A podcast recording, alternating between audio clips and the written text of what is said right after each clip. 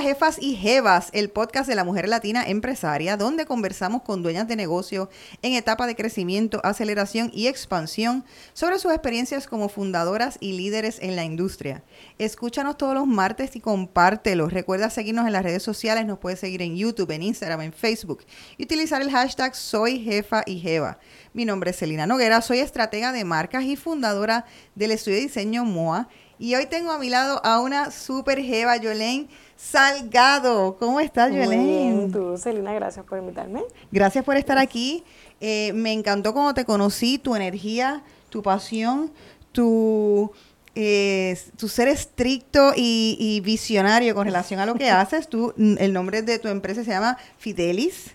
Es una eh, empresa dedicada a los recursos humanos.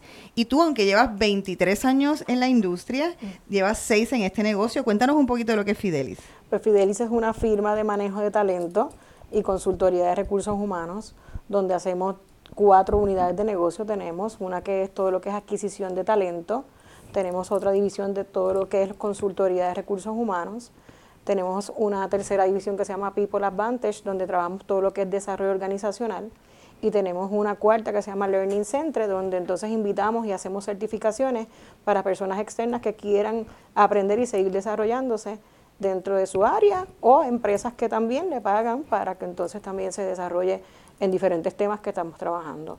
Cuando digo por eso que, que admiro tu ambición y tu visión sobre tu negocio, es porque he conocido otras empresas dirigidas a los recursos humanos, pero se especializan en una cosa que es la adquisición de talento.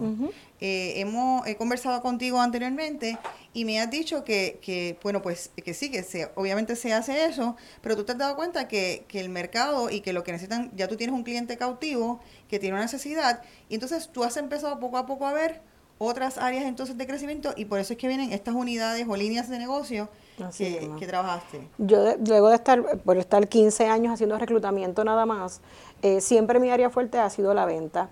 Y siempre me, me, me, frustraba el ir a un cliente y obviamente decirme, no, yo no tengo ningún puesto ahora mismo, pero tengo esto y esto y esta necesidad. Y yo me tenía que ir y yo, Dios mío, pero no ofrecemos nada de eso en las otras firmas donde trabajaba. Y así siempre cuando yo decía que iba a tener mi propia firma, yo decía, yo no la voy a hacer más que especializada en eso nada más, la voy a hacer con otras áreas para que ahora mismo, cuando te visité, no necesariamente me usaste por una cosa, pero te vendí la otra, te ofrecí la otra y te, ¿verdad? se convirtieron en clientes. Así que eso, eso es ahora mismo el enfoque donde obviamente pues, Fidelis se ha eh, tratado ¿verdad? y ha podido desarrollar para que podamos servirle, porque lo importante de nosotros es servir a nuestros clientes en lo que necesiten. Y yo creo que el tema de recursos humanos es un tema que en cualquier negocio es medular, que yo he participado en varios programas de negocio y yo te diría que el 70% de las veces las personas lo que indican que es su mayor pain o su mayor problema es la parte de people, de gente. Eh, y obviamente ahí es que entras tú porque pues el, la situación de gente tiene muchas ramificaciones. O sea, desde que no puedes contratar, no encuentras la persona correcta, de que no buscas de la forma correcta, de que las personas no están adiestradas. ¿Cuáles son los problemas comunes que tú te encuentras? Una de las cosas importantes es que cuando la, quien abre la puerta es el reclutamiento. Si tu proceso dentro de la empresa está estructurado, que no tiene que ser la mega estructura, pero si tú sabes primero que nada qué estás buscando y qué es lo que quieres conseguir en esa persona, ya tienes un paso adelantado, porque muchas veces eh, hay personas, si necesito algo, y nos pasa, hasta a nosotros mismos. Eh, necesito algo, pero necesariamente estoy, sé que, que hacer. Y esto nos pasa mucho en las pequeñas, pero en las grandes, pues ya hay puestos establecidos y hay departamentos. Pero reclutamiento es la que abre la puerta. Si tú haces un buen reclutamiento, no tendrías problemas, ¿verdad? No tantos, pero en Employee Relations, en desarrollo, que siempre va a ser algo importante. Pero si tú reclutas bien, siempre para mí eso es la puerta que abre o, la oportunidad de tener el mejor talento o de perder el, mejor talento, las dos áreas. Así que eso es lo que más sucede, por eso es que es lo más que existe las agencias de empleo, eh, tanto regulares como temporeras, porque siempre es el que más consume, porque para entonces tú eh, entrevistar 10 personas eh, tienes que hacer muchísimo trabajo Y obviamente por eso es que existen las agencias, porque del time consuming que, que tienes, ¿verdad? Todo el tiempo que tienes, eso es lo más time consuming que tienes, que ese proceso que es reclutar. Así que por eso existimos, ¿verdad? Varias. Eh, y dentro de todo eso, como te digo, si tú haces bien eso, lo demás debe de correr como un reloj. Siempre hay oportunidades, somos gente, así que somos seres humanos, así que siempre pasan. y siempre va a haber ese reto. Ahora es de retener. Correcto. Reclutaste bien y ahora el segundo elemento es retención. Reclutaste y ahora cómo lo tengo conmigo por lo menos tres años. Eso es correcto. Eh, yo, yo recuerdo los tiempos en que la gente decía que ay, encontraba un trabajo y era para la vida, de aquí me retiro yo. Eh, no necesariamente, y eso sí. Yo, exactamente, yo quisiera ver que eso volviera un poquito más. Eh, porque necesitamos, o sea, para las empresas eso es una cosa muy importante, que tú tengas gente que crezca contigo, que sea parte de tu equipo, que, que, que vea como una familia y una familia pues crece unida, se, se defiende mutuamente y también crece y progresa eh, mutuamente.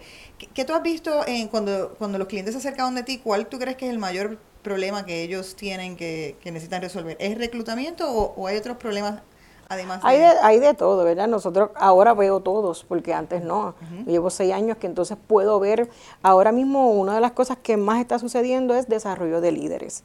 Porque no necesariamente es que tiene que ser el gerente ni el supervisor, es que la persona que reclutes, ese liderazgo lo, lo ejecute y lo trabaje en su rol porque no necesariamente tiene que tener un, un, puesto de supervisor, un gerente, ser líder en lo que tú haces y crecer dentro de la posición, no necesariamente hacia arriba, sino obviamente hacia el lado, en el sentido de, de las tareas que tiene, en darle exposición y demás. Y eso ahora mismo una de las cosas que más estamos trabajando, el desarrollo de líderes y también establecer culturas organizacionales, que obviamente antes eso no se hablaba, eso, eso no, la cultura organizacional, eso no se dialogaba antes, ahora sí.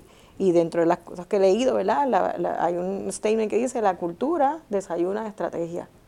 Así que obviamente es importante de que pues, obviamente podamos darle las herramientas y poder establecer una buena cultura dentro de la organización para que pueda seguir la misma, seguir desarrollándose y llevando a el plan estratégico que la organización estableció, que es una de las cosas que también sucede. La gente es quien te mueve el plan. Correcto. Y, yo creo que eh, hablaste de un concepto importante que eh, mucho se habla también de empresarismo y de hacer emprendedores, pero la parte que lo está diciendo de líderes, de hacer líderes para dentro de compañías, lo que sería el intrapreneurship, eh, es una cosa sumamente importante.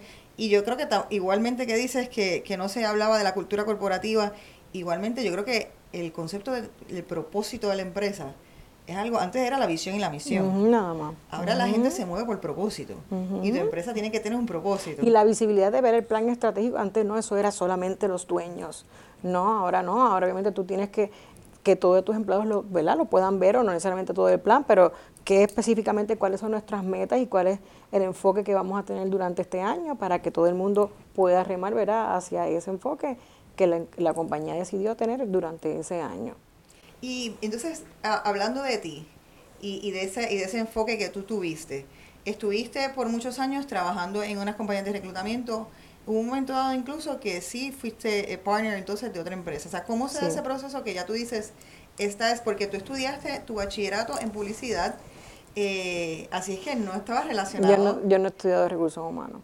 Bueno, mis clases en doctorado ahora, las electivas, las cogí en recursos humanos pero yo no, no había estudiado nunca recursos humanos. Eh, mira, Selena, yo, yo desde los 14 años había dicho que yo no llegaba a los, a los 30 con un jefe. yo, yo siempre había dicho, eh, siempre me gustaba la venta, ser independiente, yo vendía Avon, ropa, de todo. Eh, no de todo, pero vendía. Siempre yo fui una emprendedora. Sí, yo siempre emprendía, yo vendí camisas pintadas y yo no sé pintar y demás. Siempre yo veía algo y decía, ¿cómo le voy a sacar dinero a esto? Eh, siempre, es algo que pues le pregunto a mi familia y siempre te lo van a decir. Eh, y siempre estaba bien enfocada en lo que yo quería hacer. Y yo decía antes de los 30 y lo logré a los 29. Ahí eh, yo entro a la industria de reclutamiento. Pero, también debemos decirle a la gente que tú eres como precoz. Sí, o sea, que eres precoz, emprendedora, precoz, mamá y precoz abuela. Así que sí. y ya obviamente rapidito súper joven, ya tenía una bebé, así que yo tenía que, una de dos, o trabajar o hacer las cosas que pasaran. Yo ahí de rápido aceleré mi bachillerato, yo me había cambiado para hacer finanzas, me cambié de nuevo en publicidad y dije, esto es lo que yo termino y tengo que empezar a trabajar. Y, y en uno de mis part-times, yo, el, el, gerente de la tienda me dice, yo le entrevístate a los muchachos de, de Season, que vienen los padres ahora, y hazte el horario. Y yo, que siempre, nunca no me lo he vuelto a encontrar y me encantaría para decirle. Y yo puse eso en mi resumen cuando yo me gradué de mi bachillerato. Y por eso es que a mí me reclutan dentro de la primera agencia de empleo, porque había puesto que yo reclutaba los muchachos, mira, pero Celina, yo lo que buscaba eran los, más bonitos. yo no tenía ningún proceso estructurado, era el eh, este chico, no lo decir hoy en día. Se supone que, ¿verdad? Pero tenía 19 años, así que no nos conocía. Pero obviamente hacía esa parte y le decía, mira, vamos a poner estos aquí, estos muchachos allá, y el, y el gerente como que, y ese año la, la, la, tienda fue la más que vendió de todas las que había. Y ahí él me dio los horarios, literalmente él me dio todas las partes, yo tuve dos años en esa tienda, y me dio todo el reclutamiento de ahí. Yo puse eso en mi resumen, porque desde que yo estaba en la universidad, a mí me gustaba hacer el resumen. Yo me compro un word processor porque yo todo lo que puedo ver que tiene, que puedo generar dinero, lo hago. ¿Y le hacías resúmenes a las A toda la Universidad de Puerto Rico en Carolina, el que sabía que yo hacía resumen y yo me lo cobraba 25 dólares. Y yo por la noche haciendo resumen, tenía una muchachita que pagar y que criar, así que yo vendía ropa y hacía resumen con un web processor que yo no me acuerdo ni, ni cómo lo, me acuerdo que me costó como 200 dólares, Dios mío, que era que tú le ponías la, no era ni computadora ni información y él sacaba, el, el, documento, así que, pues, así que empiezo, eh, entro primero la, en ADECO, que era en ese tiempo Top Notch Multiforce, como reclutadora, y recuerdo que ese día que me, que me seleccionaron, yo ni pregunté cuánto me iban a pagar y recuerdo que una persona me dijo, pero ¿cómo tú no preguntaste? Y yo, me dieron la oportunidad. Y al día de hoy yo le doy gracias a Dios todos los días porque yo estoy en la industria que me encanta, que yo todos los días quiero hacer cosas nuevas y que como quizás no, no estudié recursos humanos, pues por eso obviamente puedo ver las cosas de manera diferente y obviamente pues por eso pude. Y obviamente en el caso de reclutamiento es un poquito de venta. Tú le vendes tu candidato a tu cliente y tu cliente a tu candidato. Así que ahí estuve cuatro años, luego estuve cuatro años en otra firma, ahí me fui como gerente general, ahí aprendí a ser líder, ya con 24 años yo manejaba 18 personas, 24 años, así que yo decía, me quedan cinco más. Tuve cuatro años ahí. Y una, preguntita, eh, quiero volver un poco a, En ese momento, ¿tú has visto que en ese momento que tú buscabas en la gente, en, el, en donde era Top Notch, que, que tú buscabas hay de diferentes clientes, ahí obviamente pues se buscaba específicamente lo que el cliente nos pide. Pero, pero había como algo que tú, como una característica que tú ves, o sea, por ejemplo, ahora eh, hemos hablado de que ahora la gente está buscando mucho de liderazgo, que demuestre liderazgo la persona. ¿Eso hace eh, 15 años era de esa forma? No, no, eh, se, cumplía con lo que estaba buscando técnicamente eh, me dedicaba mucho a puestos de producción, de almacén y demás, así que no te puedo decir que a este momento yo hablaba de competencia ya, no. Esos cuatro años allí, esa palabra no se usaban. Y básicamente, pero tú veías la diferencia, yo siempre decía, es que este candidato es diferente a esto, tendrá la misma experiencia y técnicas, pero, eh, y siempre eh, resaltaba el que era diferente. Y ahí yo empecé a ganar, ¿verdad?, credibilidad entre los clientes, porque la gente que, nosotros, que yo le enviaba era buena. Y era porque yo siempre quería ver el reflejo de mío, ¿verdad?, en, ellos. Y obviamente pues se los vendía. Y además preparaba el candidato para que hiciera esa buena entrevista. Y todos esos elementos como que rápido, no estuve ni un año reclutando, a mí me, me promovieron rápido a ser gerente. Eh, y crecí en cuatro años súper rápido. ¿Y qué tú crees que vieron en ti para, para esa gente que, que aspira también a crecer dentro de, las empresas donde Que yo no me conformo. Yo no me conformo, no es que todo tiene que ser perfecto, pero siempre dar la milla extra para mí es bien importante en todo lo que yo hago. Y obviamente que soy una, soy bien workaholic eh, y obviamente mi hija dormía en sleeping bags en la oficina porque yo hay que trabajar sábado, domingo, ya no. Ya tengo work-life balance. Así que, pero, sí, fueron muchos años y todavía trabajo. Yo, yo, yo, yo trabajo 10, 12 horas, pero ya sábado y domingo no, no trabajo tanto. Así que esa parte de no conformarme con lo que hago y siempre aspirar a más. Esto puedo decir que es como me defino y que y esa pasión a todo lo que, le, que, hago. Eh, Y entonces vieron ese potencial en ti y fuiste entonces gerente general. Y ahí tenías... No, en ADECO me hacen gerente de... Me, me promueven a vendedora, que era donde yo quería llegar, porque siempre me gustaba la venta y luego me hacen gerente. Yo me voy a otra firma como gerente general y ahí aprendo el reclutamiento de otra perspectiva que es los puestos regulares. No es lo mismo reclutar temporeros que puestos profesionales, que son gente que buscamos donde están trabajando. eso es lo que tú haces actualmente. Ahora mismo eso es lo que yo hago en mi firma. Ahí estuve cuatro años como gerente general, tuve la oportunidad de comenzar en República Dominicana también y tener varias, eh, dos, tres oficinas a cargo. Y de ahí entonces eh, me dio la oportunidad de asociarme con una persona que aprecio muchísimo y ahí entonces emprendimos las dos y eh, estuve ocho años con ella y entonces hace seis años que le vendí mi parte y entonces que se la vendí porque quería hacer cosas diferentes. Y ya quería todos los ensayos que había tenido de gerente general, de reportando una dueña, luego de eso de socia, ya quería que todos los aprendizajes aplicarlos en mi organización. Y entonces, ¿cómo fueron esos comienzos entonces de Fidelis? Esos eh, comienzos de Fidelis fueron espectaculares, porque no te puedo decir que fueron malos, yo creo que fue después el aprendizaje, porque yo, yo tengo clientes que al día de hoy son los 21 años que yo llevo en la industria y cuando yo nada que han seguido contigo en los sitios donde tú vas. Y son mis clientes ahora mismo.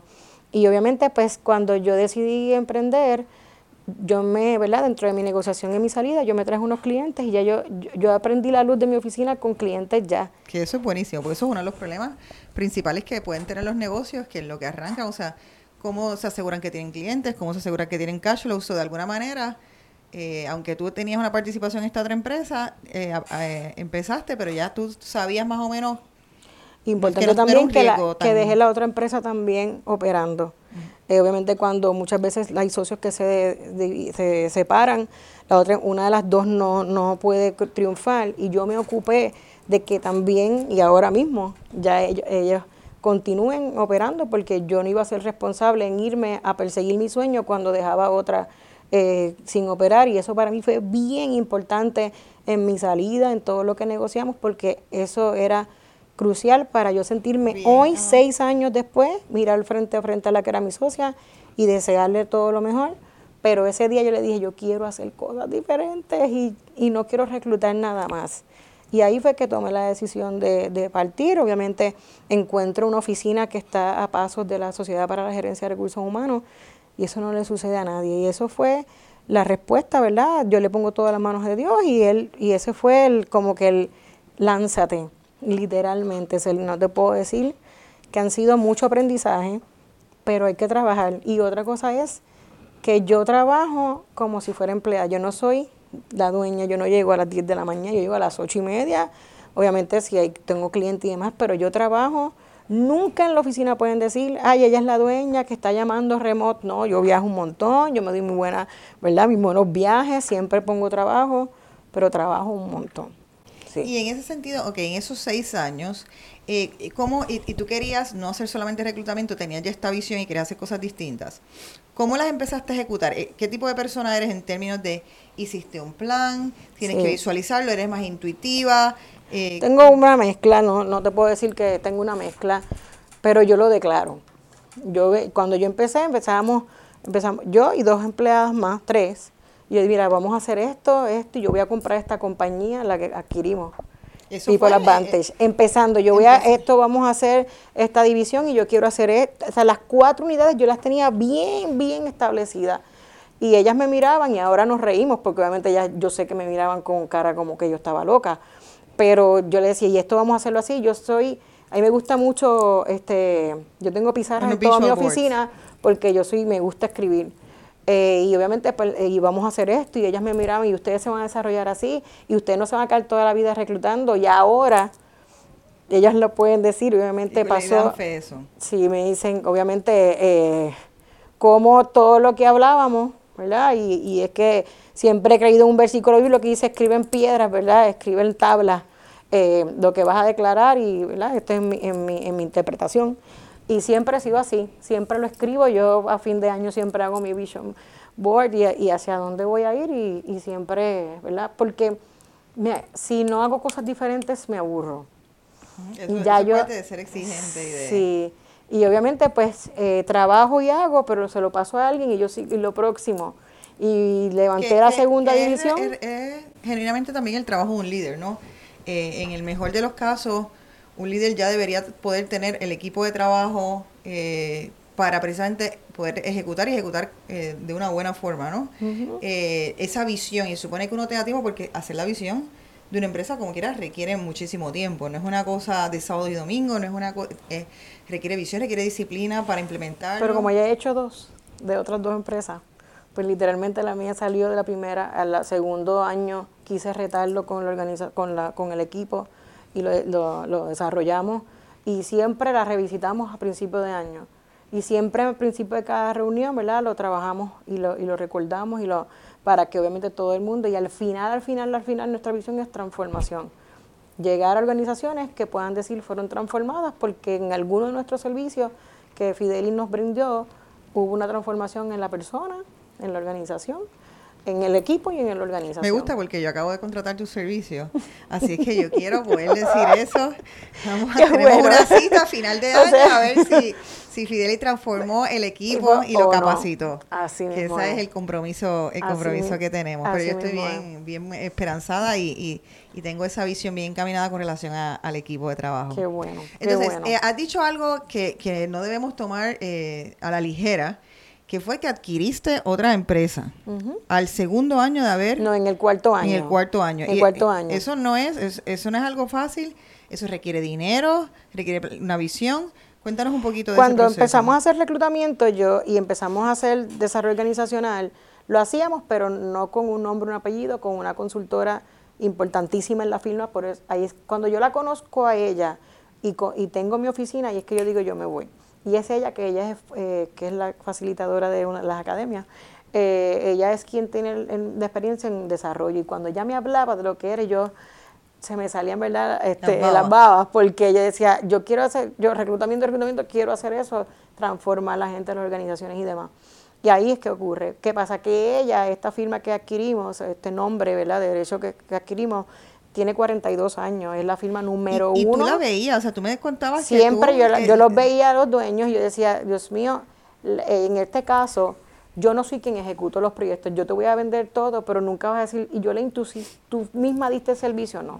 Yo voy a decir, esto es, lo hizo, pero no lo voy a hacer yo. En este caso, en esta organización, e, la, la dueña era, ella tenía su equipo, pero ella también era facilitadora y una experta en desarrollo. Yo decía, Dios mío, ¿cómo yo voy a, a estas firmas de tanto tiempo, que no necesariamente es el mismo, ¿verdad? Como yo los manejo. Así que yo en un momento, eh, cuando deciden retirarse, yo digo, voy a ir donde ellos, y yo, espérate, no. Y yo sentí, ¿verdad? En, ese momento, literalmente, cuando yo escuché una voz, y fue para mí, ¿verdad? La de Dios, me dijo, aguántate, que cuando tú buscas, te van a poner precio. Pero si ellos te buscan a ti, lo vas a poner tú. ¿Y ellos te buscaron? Yo me aguanté, pasó, un año más, eh, y nosotros hicimos una escuela de coaching que está dentro del negocio de Learning Center. Y usamos su libro, ellos estaban ya retirándose, y usamos uno de sus libros para hacer la base del fundamento de lo que es la escuela. Y eso es honra, Selina, de, de honrar a los que abrieron el camino de 42 años en coaching y los usamos en nuestro libro. Y cuando tú honras a alguien, porque yo siempre, si hay algo que yo me deleito es ver la gente que tiene muchos años y hablarme de su experiencia, para mí eso es, mis, amistades, la mayoría son mayores, porque me encanta que me digan, eh, no te tires por aquí y demás, muchas veces no le hago caso, ¿verdad? Pero, pero me gusta.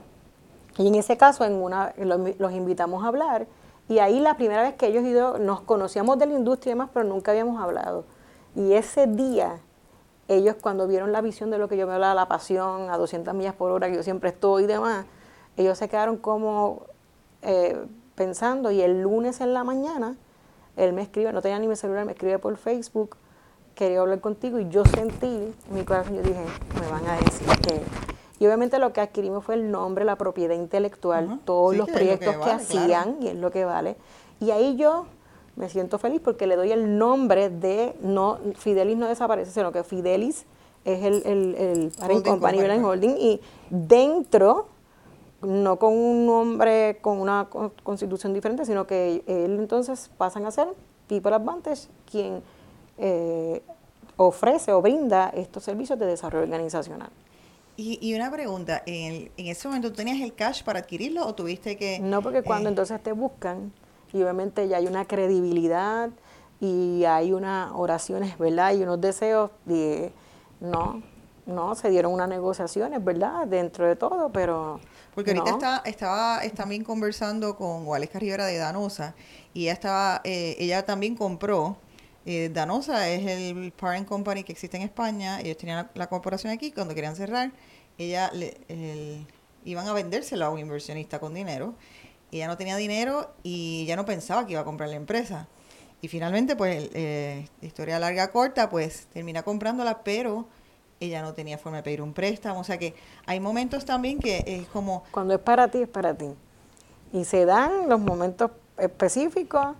Y sí, y obviamente en el caso de ellos, ellos querían vender una misión, no necesariamente coger el dinero en el momento, sino estar tranquilos de que quien continuara con, el, con la misión de la empresa fuera alguien que ellos se sintieran tranquilos. No fue necesariamente el dinero. Y cuando tú conectas con alguien así, eh, obviamente y, y- y alineados a lo que queremos hacer, que no necesariamente sí es un una organización y demás, pero sí es transformar el talento, que casi casualmente ellos usan ¿verdad? siempre esa- esas palabras y más. Por eso fue ese clic y todo se dio. Cada cual yo me iba para Israel para un viaje, ellos también se fueron para, para el Camino de Santiago. Yo dije, yo voy para una actividad que iba de voluntaria, ellos también vamos a, vamos a, ¿verdad? Yo en mi caso orar y ellos también a, a hacer sus procesos y cuando llegamos, y la, ¿cuál es la clave? La paz. Si tú sientes paz y ellos también, y se dio todo súper bien. Así que estamos trabajando para seguir desarrollando, obviamente, eh, que esa, esa división pues pueda tener su identidad también ya propia y continuar el trabajo, porque esos primeros cinco años no quise que Fidelis perdiera lo que ya yo había construido, sino Sí, que claro, estaba hay que dentro, People estaba dentro de Fidelis. Y, y en estos eh, seis años entonces que llevas, ¿tiene que haber habido un momento en que hayas cometido un error o, o una situación que te arrepientas eh, o, o- o un fracaso que pero que te haya hecho aprender? Eh, ¿qué, ¿Qué momento en tu carrera puedes o en, o en- en Pues, el negocio puedes en- identificar? Pues en mi caso, te tengo que decir, el, no la selección, pero sí tener un socio. Eh, Empeza- cuando empezaste Fidelis empezaste con un socio. eh, era una pareja. En, Ah, ese caso no, porque obviamente, pero luego a los tres años yo traigo una persona, ¿verdad? Y no es el elemento de la persona, es el- mi elemento de que como no me conformo, como doy a 200 millas, o sea, el 200 del tiempo y demás, mis expectativas están a lo que yo puedo dar, lo, que la persona pueda dar lo mismo. Y un socio, yo he visto socios exitosos, pero todo el mundo está claro en su rol y hasta cuánto ella puede dar y demás. Eh, pues obviamente empezaron a, a, a ver, ¿verdad? Que yo trabajaba unas partes, eh, otras no se estaban desarrollando y demás. Eh, y no fue una necesariamente que me arrepiento, pero, pero no necesariamente quizás era el momento donde era traer una nueva, alguien adicional nuevamente a la firma. Y, y entonces en ese momento trajiste el socio para, para una inyección Ah, de para- capital. Para, sí, para poder salir, ¿verdad? Para eso y para también robustecer el conocimiento, porque como no estudié recursos humanos y no soy quien doy el servicio, a mí lo que me apasiona es la, La venta. venta. O sea, eh, yo no puedo estar una semana sin visitar mínimo, mínimo cinco clientes. De aquí yo voy a compartir, o sea, de lunes a jueves mi hija no me ve, ni mi nieto, mucho. Pero sábado, viernes, sábado y domingo estoy descansando de todo lo que hice en la semana porque obviamente Estuviste hacer el negocio, clientes. cenando y demás, porque pues ahora se respeta bastante, ¿verdad? El, el weekend y a eso sí se lo dedico a, a- a mi familia, pero de lunes a jueves cenando y te digo, señora, yo veo mínimo cinco clientes semanales, eh, mantenimiento de los que están y también obviamente nuevos clientes y siempre saco por lo menos dos días en semana para visitar y me apasiona. He tratado tres veces de traer a alguien que me ayude a vender, pero al No final tú. llegan a recepción y dicen, ¿dónde está Yolene? Ella no vino. Ok, mira Yolene que la persona quiere verte a ti, ya pues está bien. Y al final ya dije, no, la que, la voy a, la que voy a continuar. Y hice una estructura para que entonces desde la oficina me apoyara en otras cosas y yo seguir, porque es que en realidad es lo que me apasiona. Sí, sí, te apasiona y no te... Porque a veces llegan momentos en la carrera de los empresarios que le pierden el amor a lo que están haciendo. por diferentes razones. Y, ese amor puede, puede volver, o sea, puede ser por diferentes razones que se agobian, que están pasando por situaciones. Pero si tú estás identificando, yo creo que es, es muy correcto lo que estás haciendo, de que si tú identificas que eso es lo que te apasiona, en el día a día, ir a vender, pues es, donde mejor vas a, florecer y a, lucir. La, la, venta y obviamente todo lo que los entregables de la oficina, como estudio publicidad, y obviamente siempre para mí todo lo todo es eh, enfocado a lo que son los gears, este, todo lo que son los colores, mi oficina, todo va como no, no hay nada disparejo. Las paredes tienen gears, todos los entregables de nosotros, eh, todo siempre está bien presentable. Bueno, viste ayer cómo él llegó con un bulto, con su carpeta. Eso es para mí lo que, con donde esté puesto eso, Jolene estuvo ahí y nunca es menos. Siempre esas carpetas de otro curso que yo doy son especiales y demás, y la oficina, pero me imagino que me mirarán, pero ¿por qué ya no puede pedir las, normales? No, quiero hacer esa. Y eso para mí siempre es muy importante, que la calidad, ¿verdad? Dentro de nosotros representamos una herramienta que se llama Hogan, que te había comentado, y fue lo, el primera herramienta que yo consigo para poder hacer la diferencia. y esa herramienta... todavía no he hecho la lectura, pero es una herramienta para definir las personalidades. La personalidad, qué tipo de personalidad, tus motivadores y valores y tus descarriladores. Pues uno de mis descarriladores es perfeccionista. Yo creo que yo tengo uno de esos que tú tienes. perfeccionista y para mí obviamente no es que tiene que ser todo perfecto, es que siempre en mis momentos de estrés voy a, voy a requerir que salga todo bien. Así que, pero ya en la oficina todo el mundo lo sabe, yo lo digo abiertamente, todo el mundo sabe quién tiene qué. Así que lo importante aquí es no, no saber qué botones no tocar. ¿verdad? Así que sí, en ese caso, eh, la parte de ser exigente y de, y de siempre querer más. Es lo que eh, básicamente. quiero retomar un poco el tema del, del socio, para eh, porque eso es una. tuviste dos casos. Tuviste una pareja primero que ya no está en el negocio ni, ni contigo. Y también entonces tuviste un socio que finalmente, pues entonces le compraste su parte.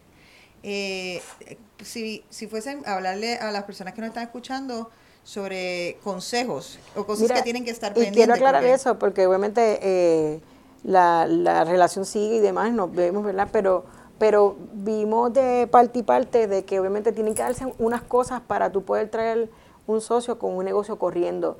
Quizás empezando, porque obviamente la parte de la pareja fue básicamente para emprender, ¿verdad? Quien, quien le agradezco donde quiera que esté, que fue quien me dijo, ya de socia te toca ya e, esa fue su parte, ¿verdad? Y obviamente pues la relación no se dio, cuando no se sabe trabajar relación con un negocio, pues no es lo mismo. Que no es fácil. Que, o sea, que eso es transparente, pero en el caso de la persona que fue mi socia, que la quiero y la adoro donde quiera que esté también, porque es una persona bien, bien robusta en recursos humanos, es básicamente en el momento que entre ese socio, si ya la empresa está establecido, el rol que viene a tomar, la expectativa y demás, que quizás siempre estuvieron claros y se dialogaron, pero pero yo creo que aquí el problema soy yo, no, no son los socios. Es que obviamente eh, me, me, sucede de que, pues, como doy el 200, pues quiero el 200 también.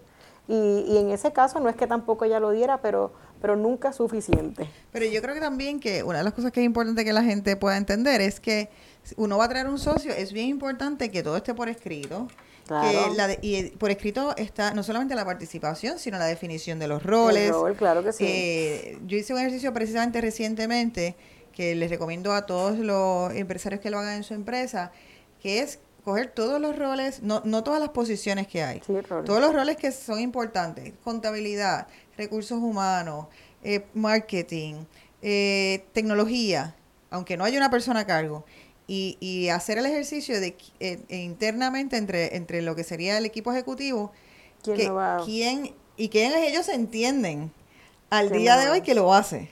Y te das cuenta de unas cosas maravillosas porque, porque dice, ah, espérate, eso me tocaba a mí, ah, tú esperas que yo haga eso. Entonces, desde que te evitas el, ah, pero eso yo espero que lo hagas tú. Y me sucedió en la, en la sociedad anterior, ahí yo me enfoqué en la venta y todo lo que era la parte de mercadeo y, y la que era mi socia se enfocaba más en la parte administrativa, la contabilidad y demás. Esas eran las, rías, nos, las líneas, nos consultábamos. En realidad fueron ocho años espectaculares de sociedad. Eh, en este caso también la, la pareja, la persona estaba en la sociedad también, pero nos respetábamos y sabían nuestras líneas. Y, y con los otros también, había respeto, pero, pero en mi caso que ya era sola, pues obviamente ya se habían logrado muchas cosas y quizás no era el tiempo de lanzar una división que fueron la que pensaba que era el momento. Yo creo que fue más timing en ese sentido. Viene María, obviamente bajan unos proyectos eh, y, y, eso fue, pero, pero de que añadió muchísimo valor, de que, de que siempre es bueno, pero, pero aquí soy yo, de que obviamente pues esta parte de quizás no necesariamente conformarme, de que esté ahí, de que, de que siempre quiero esa tendencia de buscar nuevas cosas. Así que ya pues, salí, ¿verdad? Se, se cerró esa, esa sociedad y ya sí te puedo decir que, que no, si, si viene un otro socio es mi nieto, que, porque ya mi hija no va, no quiere, ¿verdad? Obviamente es heredera, pero, pero si entra alguien cercano nuevamente, yo creo que va a ser él, mi nieto. Eso que está enchulada de él ahora mismo. Sí. Entonces dicen que en casa de herrero cuchillo de palo. Así que yo te quiero preguntar, ¿cómo es tu reclutamiento? O sea, ¿cómo es trabajar lo con más Fidelis? Difícil, lo más difícil. Porque obviamente eh, siempre me pregunto eso, ¿cómo le puedo reclutar a todo el mundo gente y no necesariamente eh, eh, tengo, eso sí, tengo gente que lleva 13 años conmigo, las dos personas que vinieron de otra empresa conmigo están conmigo, así que, pero ahora yo las dejo a ellas que conformen su equipo, porque para poderme quedar yo entonces haciendo la venta y la estrategia del negocio, ellas dos eh, están a cargo de una división, la otra de otra, de otra división, eh, obviamente mi hija también está conmigo en la parte administrativa, pero entonces ahora ellas se encargan. ¿Qué pasa? Que nuestro trabajo en la parte de reclutamiento no es fácil, ha cambiado, esto cambió. Ya, Cuéntame un poquito de eh, eso. Esto, ¿verdad? En, necesariamente antes tú ponías un anuncio cuando el Nuevo Día ponía la parte de empleos. yo, el domingo, eso era para mí, yo me deleitaba, mi hija estaba durmiendo, yo salía, me acuerdo, a buscar la revista, yo sacaba los empleos, yo a este voy a llamar mañana, a este no. O sea, esa era mi guía del lunes, hostiga, a llamar a los clientes para pedirles los puestos. Ahora todavía publican, pero uno o dos páginas, pero antes era bien, ¿verdad? Bien. Y obviamente llegaban un montón de candidatos, ya no. Ya esto cambió. Ahora los candidatos, obviamente están las redes sociales, ya se informan más, ya hay una credibilidad, está el employer branding, así mismo como construyes mercadeo para tus clientes y tu marca, ahora tienes que construir también que la gente quiera venir a trabajar contigo. Yo jamás pensé presenciar esto yo obviamente jamás pensé ver unas ferias de empleo que yo hacía que llegaban 200, 300 personas, llegan 10 y si llegan 10, tú dale gracias a Dios. ¿Ok? Ahora hay un concepto de post and pray. Post, and, post and pray. Porque postea y que Dios quiera, ¿verdad? Te lleguen los candidatos de los que te llegan no necesariamente son los que cumplen. Pero entonces, ¿por qué tú crees que pasa esto? ¿Pasa porque hay menos gente buscando trabajo. Hay más disponibilidad, ¿verdad? Aquí el que me diga, y yo siempre estoy, yo tengo un segmento de radio que se llama Hay empleo en Puerto Rico, el que, el que no quiera trabajar aquí, no, o sea, el que no, no está trabajando es porque no necesariamente quiere trabajar, porque aquí hay trabajo, aquí hay oportunidades y soy fiel creyente, yo siempre tengo posiciones, obviamente en mi caso son posiciones profesionales, que hay una diferencia, ¿verdad? En ese sentido. Pero eso es importante porque hay gente que dice que en particular en esas es que no hay oportunidades. Pero siempre hay una oportunidad. Si tú eres bueno donde estás, te aseguro que te van a estar llamando para alguna nueva oportunidad, que es lo más que nosotros hacemos. Así que cuando eso sucede, eh, sí hay oportunidades, pero lo que pasa es también, sería que la gente no está estudiando necesariamente lo que hay mercado, ¿verdad? Y cada vez que yo veo unas profesiones que no necesariamente pueden eh, hacer o, cumplen con lo que el mercado está solicitando, pues por eso va a haber gente que no necesariamente está trabajando porque no estudió lo que el mercado está. ¿Y cuáles son esas carreras ahora mismo? El área de sistemas de información, todo lo que es desarrollo de redes. Yo tengo puestos de sistemas lo máximo posible. Quieren estudiar, pero no, se, no se quieren certificar tú estás estudiando, pues búscate las certificaciones porque no necesariamente las universidades en Puerto Rico están al día. Ahora mismo, bachillerato en redes sociales. Hay una clase, si acaso, que dan dentro y es porque el profesor siempre se mantiene al día, pero todavía... Y el manejo para, para poner budgets, o sea, si antes hacía planning estratégico para medios eh, impresos, hoy en día hay que hacer plannings para, medios digitales y, hay una carencia, y hay una carencia de eso y de después medir, hacer las métricas. métricas, porque postear, la gente se cree que postear es postear en sus redes como postear en sus redes personales. Exacto. los analytics, pero no los analytics, pero los analytics que te hablen con Big Data, ¿verdad? Y, y esa, y esa data, ¿dónde entonces concentrarte? Eh, y obviamente pues viene algo, ¿verdad? Ahora nuevo que son las certificaciones, que son, ¿verdad? Aquí siempre el bachillerato va a ser siempre como el logro eh, de, tu, de, de lo que tú quisiste tener, ¿verdad? Pero ahora luego de un bachillerato, que siempre es mi recomendación, porque en Puerto Rico todavía el que no ha estudiado no necesariamente va a tener las, las, igualdades eh, o oportunidades, no necesariamente que muchas veces dice, pero ya yo estudié, tengo maestría, doctorado, aquí también hay mucha gente preparada, pero obviamente ¿en qué? ¿En qué? Y dentro de lo que hiciste, ¿qué notas tuviste? Porque también no es pasar raspacular, ¿verdad? También es demostrar hacer internados. Le digo a los estudiantes, provoca, no pagan, te va a pagar después porque cuando tú pongas en tu resumen, y ahí me llega un resumen de alguien rookie, y, tú con esa experiencia te va a pagar luego. Así que es llevar esa conciencia a lo que, lo que me he dedicado y trabajar con estudiantes, que es una de las organizaciones que pertenezco a la Junta, que se llama Enactus, donde siempre estoy en esa colaboración, porque pues es, lo próximo que viene en la nueva generación. Tenemos oficinas ya con tres, cuatro generaciones trabajando. Eso, es interesante. Quiero hablar un poquito de esa diferencia generacional. Eh, ¿Y qué es lo que está eh, ocurriendo ahora mismo? ¿Qué implicaciones tiene eso para, para un pues, empleador? Pues, tenemos cuatro generaciones ahora mismo en las áreas de trabajo. Centennials. Eh, Centennials, Millennials, X, y, Baby Boomers. Así que eh, sí, ya, ya los Centennials están trabajando. Tenemos unos Millennials que muchas veces, pero yo no soy Millennial porque piensan que los Millennials son los, los de 23. No, no, no. Ya los Millennials tienen de 23 a 36 años ahora mismo. Obviamente ya la última cepa de millennials tienen más a 23. Eh, de 22 o menos, 21 o 22, dependiendo de dónde lo busque, son ya centennials y están entrando al área de la, laboral. Imagínate. Así que, pero viene el centennial con una visión diferente, ¿verdad? Con una búsqueda diferente. Eh, ya antes el retirarme, bueno, desde ya los millennials, tal más de tres años. Antes era, Jolene, tres años, que mucho ha brincado, ¿no, muchacha? Si lleva tres años, celébralo. Sí, Exacto. Eh, me ha pasado cuando he reclutado fuera de Puerto Rico y es lo más que está sucediendo. Aquí todavía un poquito de resistencia en esa área. Miran eso como estabilidad y no necesariamente como estabilidad, es como deseo de, seguir progresando. Porque si yo veo un, resumen ascendente de crecimiento en diferentes puestos, yo lo veo. Puestos, sí, pero, si es en el reclútalo y sabes que te va a durar tres años. Si no, le das crecimiento. Pero porque la, la mentalidad de crecimiento es puesto, no, es herramientas en el rol que está para seguir desarrollándose. Y esa es la diferencia. Así, así que tenemos cuatro, cuatro este, generaciones trabajando actualmente dentro de las organizaciones. Y antes, una experiencia, antes era, ¿verdad? No voy a decir ni cliente ni nada, pero sucedía y escuchaba. Eh, donde decían, mira Yolene, si, si tiene pocos años, vamos a decirlo así, de pocos años de experiencia, yo le puedo dar la oportunidad, pero ahora volvimos a decir, tráemelo con muchos años de experiencia, que prefiero que vuelva a estar conmigo en este rol muchos años porque no puedo darme el lujo de que se me vaya. Y eso yo jamás pensé volverlo a escuchar y por eso vemos mucha gente regresando a sus áreas de trabajo y su experiencia, esa estabilidad. Estamos viendo mucho esta parte de, de venir a trabajar proyectos de venir a complementar diferentes oportunidades y, y sí, hay cuatro generaciones ahora mismo trabajando.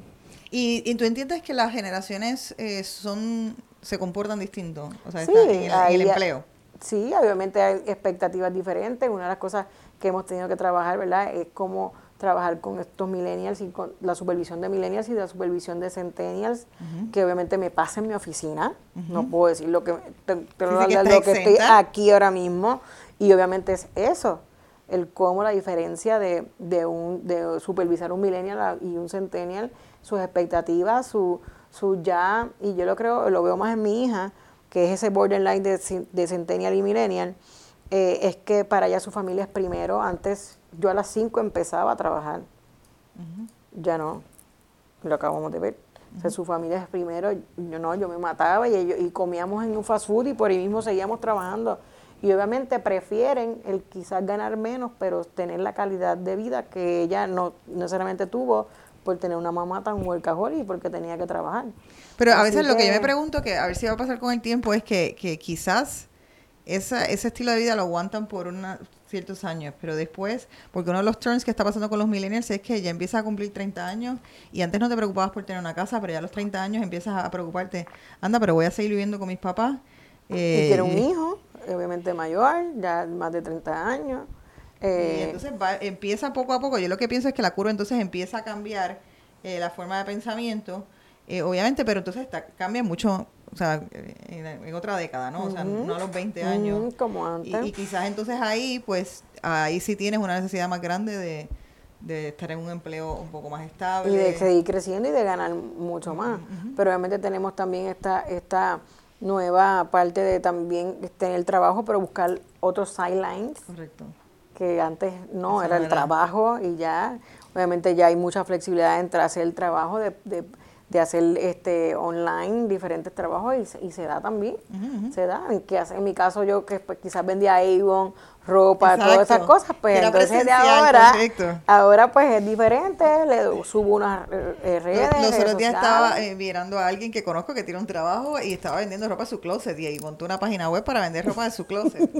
y yo, eh, esto me parece... Antes de usar la cartera, jamás tú la botabas, ahora no, mi hija, mami, la, la voy a poner ya ¿no te he visto que te la vas a vender ya? Y yo, sí. Y obviamente eso, tú crees que antes pensábamos en eso, no, queríamos ese, eso en el closet para el resto de la vida, que jamás Hasta que cogiera hongo y tuviéramos que. Y ahora ella es la que me ve, las cosas, las pizzas que ella ve que ella es quien la sube, el problema es que no veo el retorno, ¿verdad? Pero, pero la, la mentalidad, ¿verdad? De, diferente de la que yo nada más pensaba en hacer eso. Y todo lo sites que hay para vender cosas usadas y usar y comprarlo y usarlo. Que antes nosotros queremos estrenar.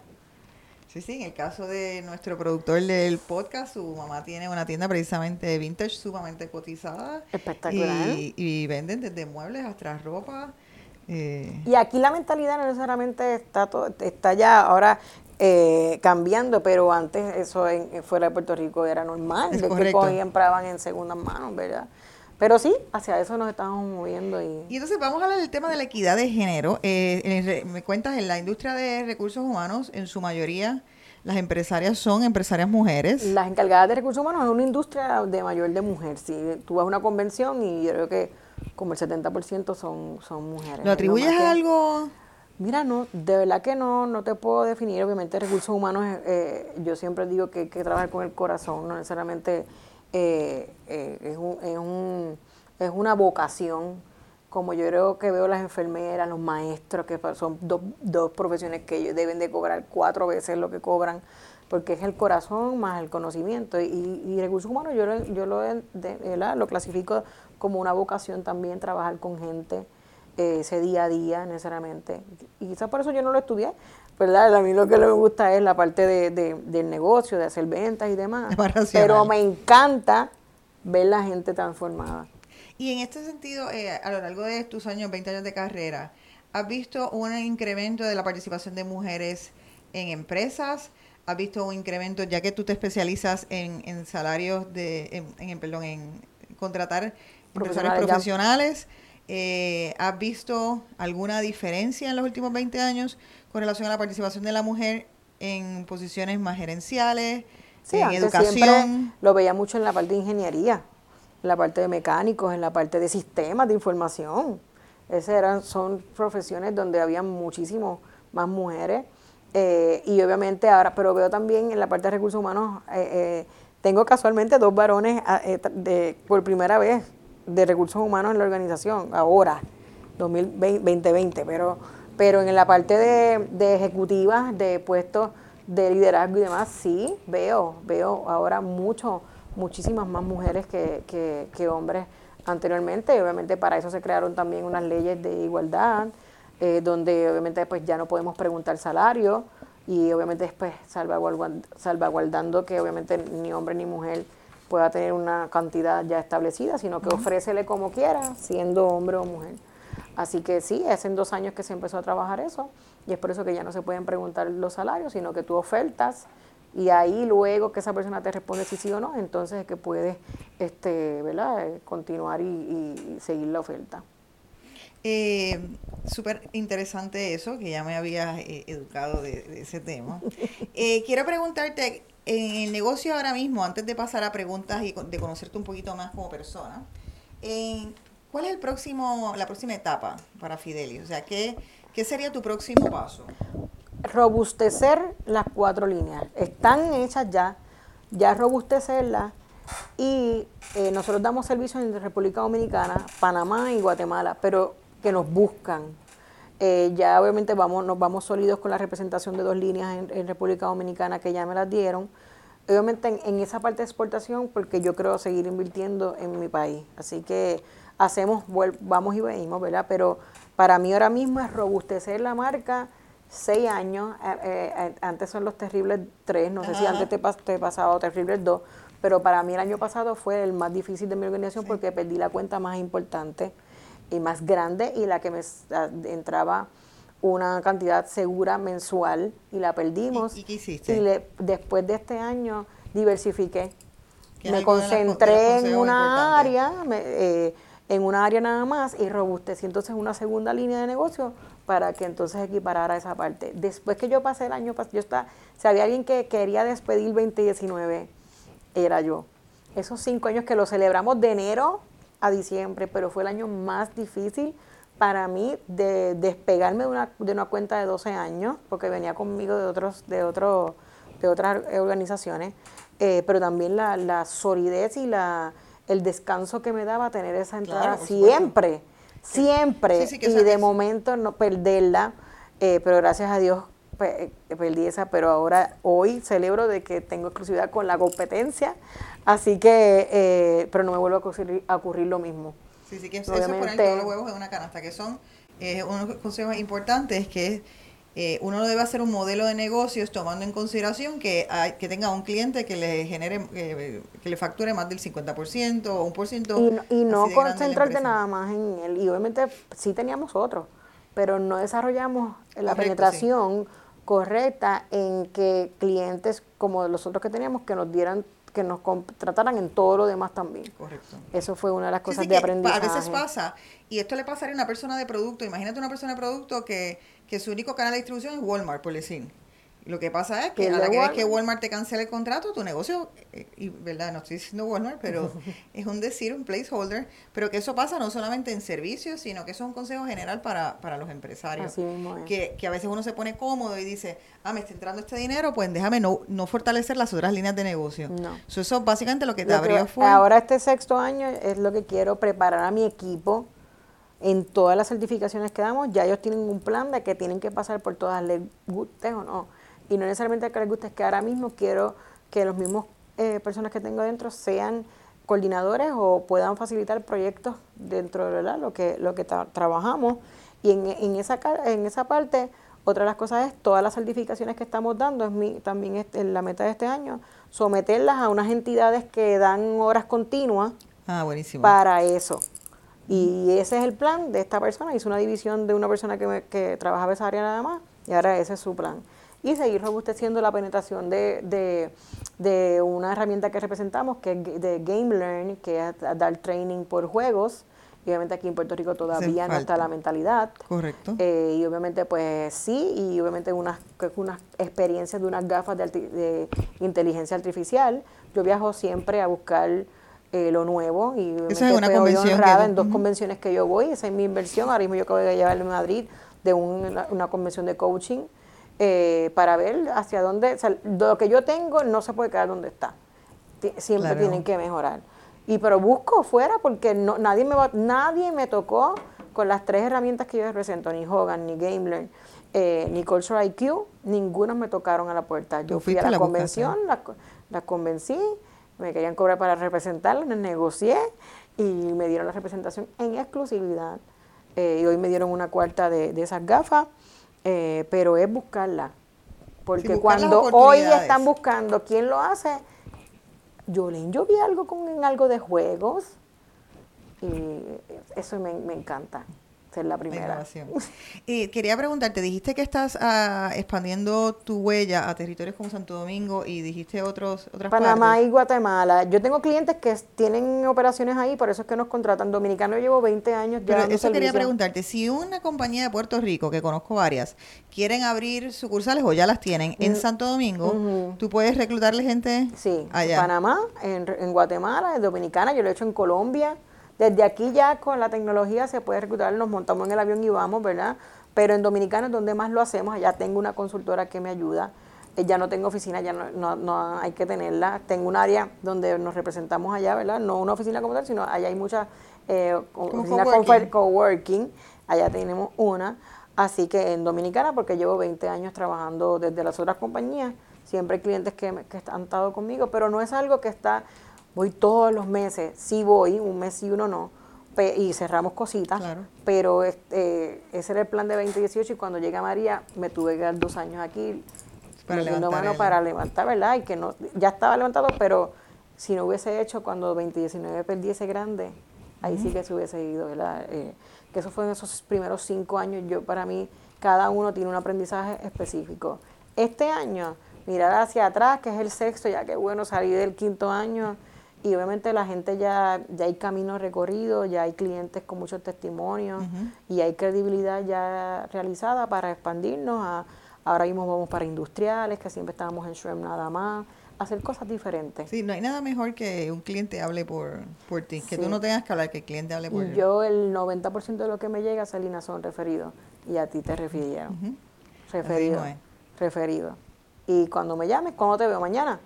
O sea, y si, si me dejan te digo ese mismo día. O sea, es, eso es lo que me encanta a mí.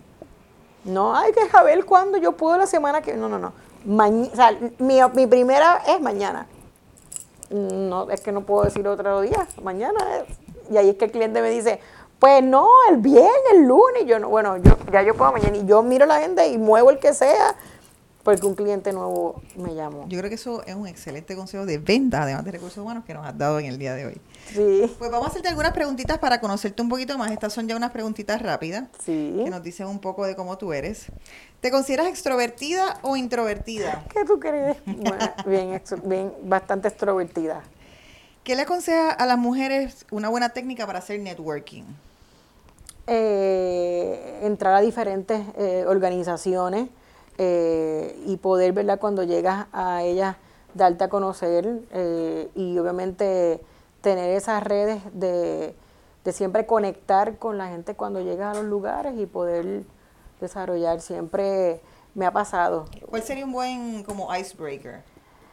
Eh, como estoy en recursos humanos, obviamente pues se me hace bien fácil porque lo que hagas de trabajo, yo voy a decir conozco a este, lo otro, y obviamente en mi caso se me hace fácil porque fluye normal.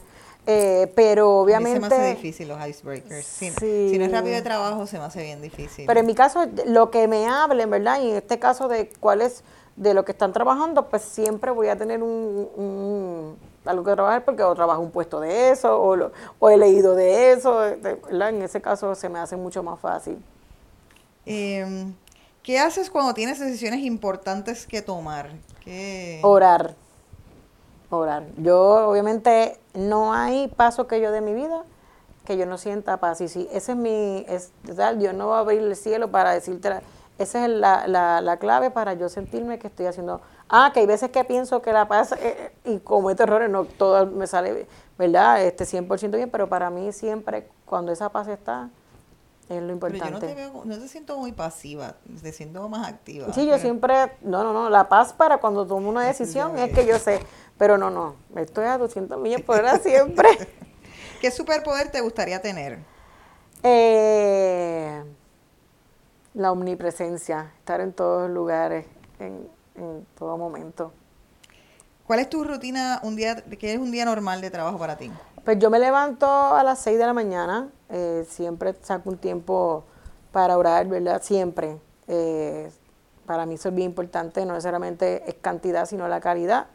Eh, hay veces pues cuando estoy en el mood de hacer ejercicio, hago ejercicio, si no, no. Así que, y me visto y me voy a trabajar. Yo, es, es lo normal, ¿verdad? Siempre yo leo mucho, yo estoy estudiando, haciendo mi doctorado.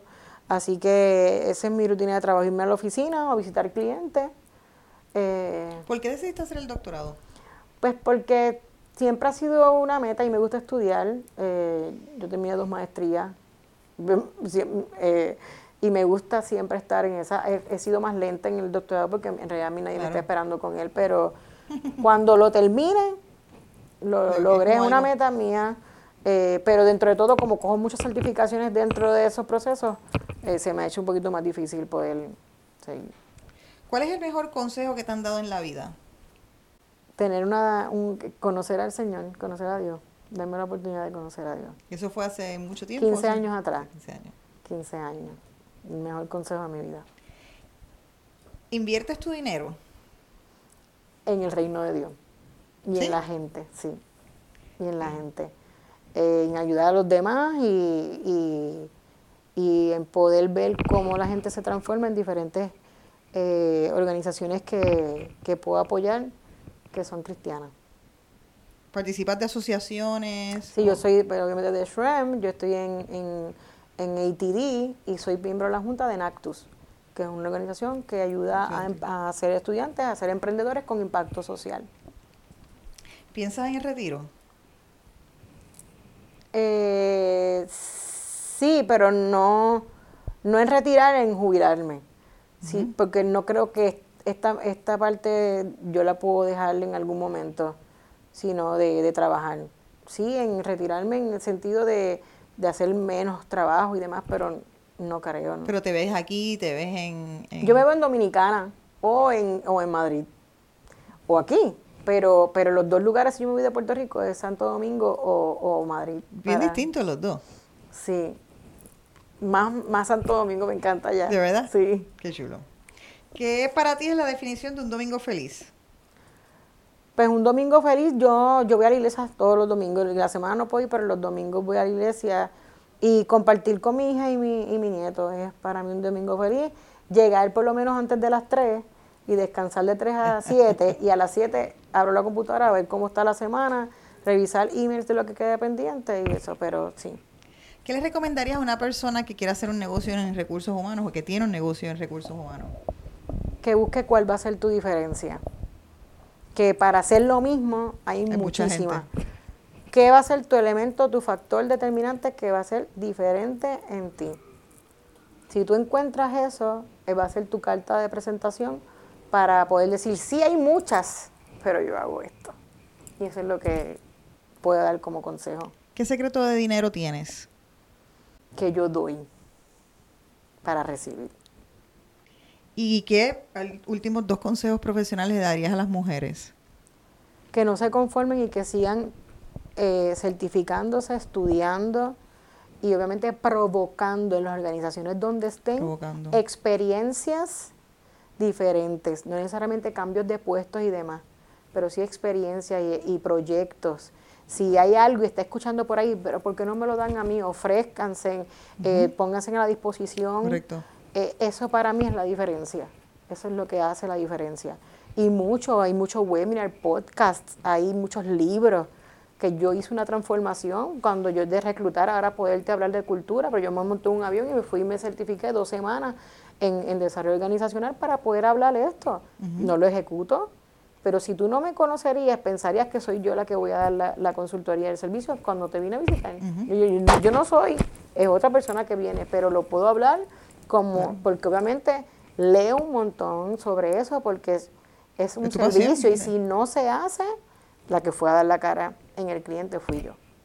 Muchísimas gracias. Ha sido súper divertido entrevistarte y todas estas cosas, todo el conocimiento que tienes en esta área que es tan importante para, para los empresarios. Es importante, me encanta porque este podcast es bueno para personas que trabajan en empresas, para personas que dirigen empresas, para personas dueñas de empresas.